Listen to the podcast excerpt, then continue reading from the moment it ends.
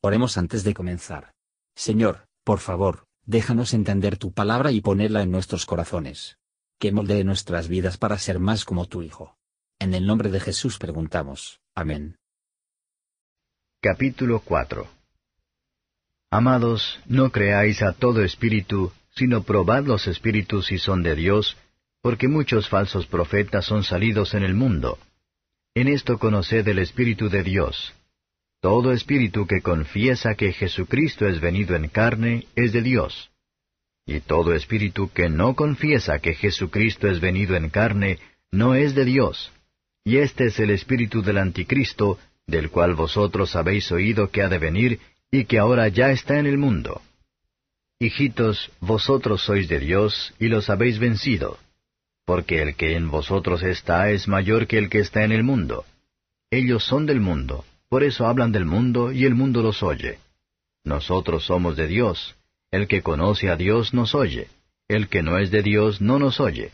Por esto conocemos el espíritu de verdad y el espíritu de error. Carísimos, amémonos unos a otros, porque el amor es de Dios. Cualquiera que ama es nacido de Dios y conoce a Dios. El que no ama, no conoce a Dios, porque Dios es amor.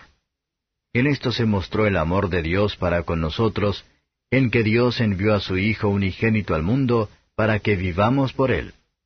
En esto consiste el amor, no que nosotros hayamos amado a Dios, sino que Él nos amó a nosotros y ha enviado a su Hijo en propiciación por nuestros pecados.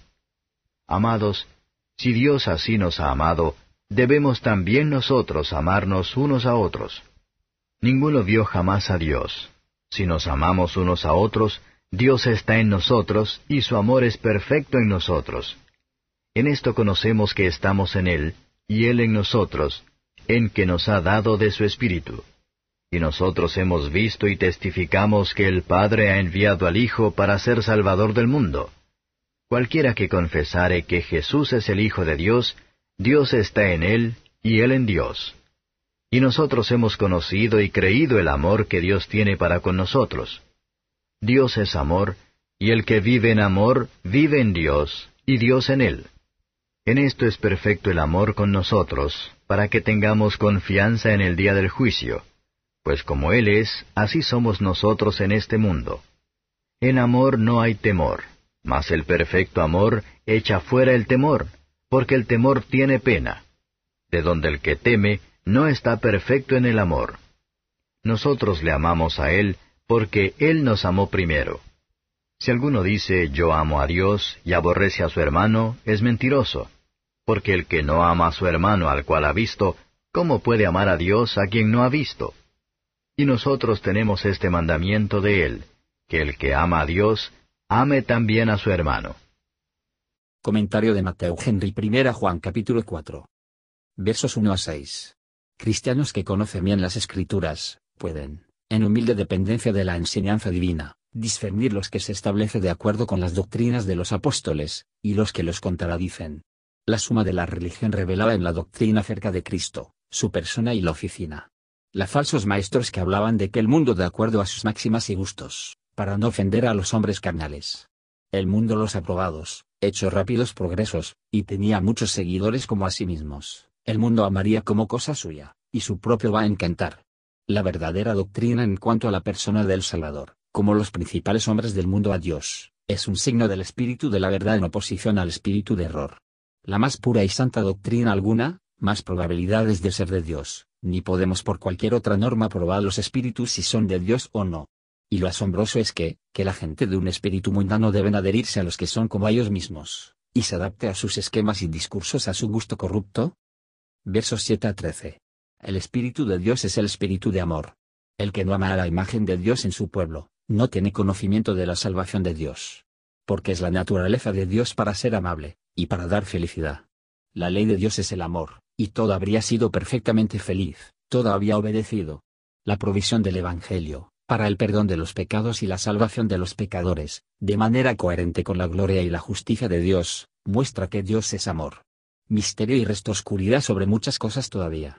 Dios ha mostrado a sí mismo como el amor, que no podemos estar destituidos de la felicidad eterna, a no ser a través de la incredulidad y la impenitencia, aunque estricta justicia nos condenaría a la miseria sin esperanza, porque rompemos las leyes de nuestro Creador. Ninguna de nuestras palabras o pensamientos puede hacer justicia a la libre, sorprendente amor de un Dios santo hacia los pecadores, que no podía beneficiarse o perjudicar a él, a los que podría aplastar justamente en un momento, y cuyos merecedores de su venganza se muestran el método por la que se salvaron, aunque pudo por su palabra todopoderosa han creado otros mundos, con los seres más perfectos, si hubiera tenido a bien. Buscar que el universo entero para el amor en sus manifestaciones más gloriosas, es que se encuentran en la persona y la cruz de Cristo. ¿Existe el amor entre Dios y los pecadores? Aquí fue el origen, no es que nosotros hayamos amado a Dios, sino en que Él nos amó a nosotros libremente. Su amor no puede ser diseñado para ser infructuosa sobre nosotros, y cuando su fin propio y emisión se obtienen y producen, se puede decir que ser perfeccionado. Así que la fe se perfeccionó por las obras. Así se verá que Dios habita en nosotros por el espíritu de nueva creación.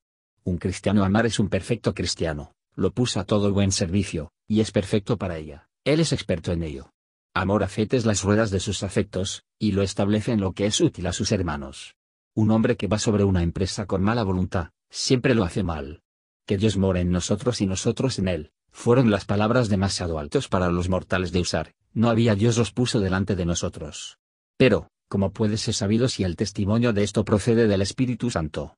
Los que están realmente convencidos de que ellos son los hijos de Dios, no se puede dejar de llamarlo Abba, Padre. Desde el amor con Él, odiar el pecado, y lo que no está de acuerdo con su voluntad, y tienen un sonido y el deseo de corazón al hacer su voluntad. Tal testimonio es el testimonio del Espíritu Santo. Versos 14 a 21. El Padre ha enviado al Hijo, Él quería su venida a este mundo. El apóstol da fe de esto. Y todo aquel que confiese que Jesús es el Hijo de Dios, Dios permanece en Él, y Él en Dios. Esta confesión incluye la fe en el corazón como la fundación, hace acusa de recibo con la boca la gloria de Dios y de Cristo, y de la profesión en la vida y conducta, en contra de los halagos y frunce el ceño del mundo. Tiene que haber un día del juicio universal. Felices los que tendrán santa audacia ante el juez en ese día, sabiendo que él es su amigo y abogado. Felices los que tienen la audacia santa en la perspectiva de ese día, que mirar y esperar por él, y para la apariencia del juez. El verdadero amor a Dios asegura a los creyentes del amor de Dios para ellos. El amor nos enseña a sufrir por él y con él, por lo tanto, podemos confiar en que nosotros también seremos glorificados con él, Segundo Timoteo 2 verso 12. Hay que distinguir entre el temor de Dios y tener miedo de Él. El temor de Dios importa gran respeto y veneración por Dios. La obediencia y las buenas obras, hechos desde el principio del amor, no son como el trabajo servil de quien trabaja involuntariamente al pavor de la cólera de un maestro. Son como la de un niño obediente, el que hace los servicios de un padre amado, que benefician a sus hermanos, y se hacen de buena gana. Es una señal de que nuestro amor está lejos de ser perfecto, cuando nuestras dudas, temores y aprensiones de Dios, son muchos. Deja que el cielo y la tierra se destacan sorprendido por su amor. Envió su palabra para invitar a los pecadores a participar de esta gran salvación. Que tomen la comodidad del feliz cambio obrado en ellos, mientras que ellos le dan la gloria. El amor de Dios en Cristo, en el corazón de los cristianos desde el espíritu de adopción, es la gran prueba de la conversión.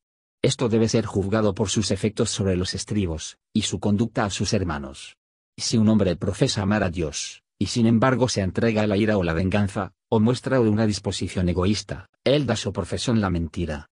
Pero si es evidente que nuestra enemistad natural se transformó en el afecto y la gratitud, bendigamos el nombre de nuestro Dios por este sello y arras de la felicidad eterna. Entonces nos diferenciamos de los falsos profesores, que pretenden amar a Dios, a quien no han visto, sin embargo, el odio de sus hermanos, a los que han visto.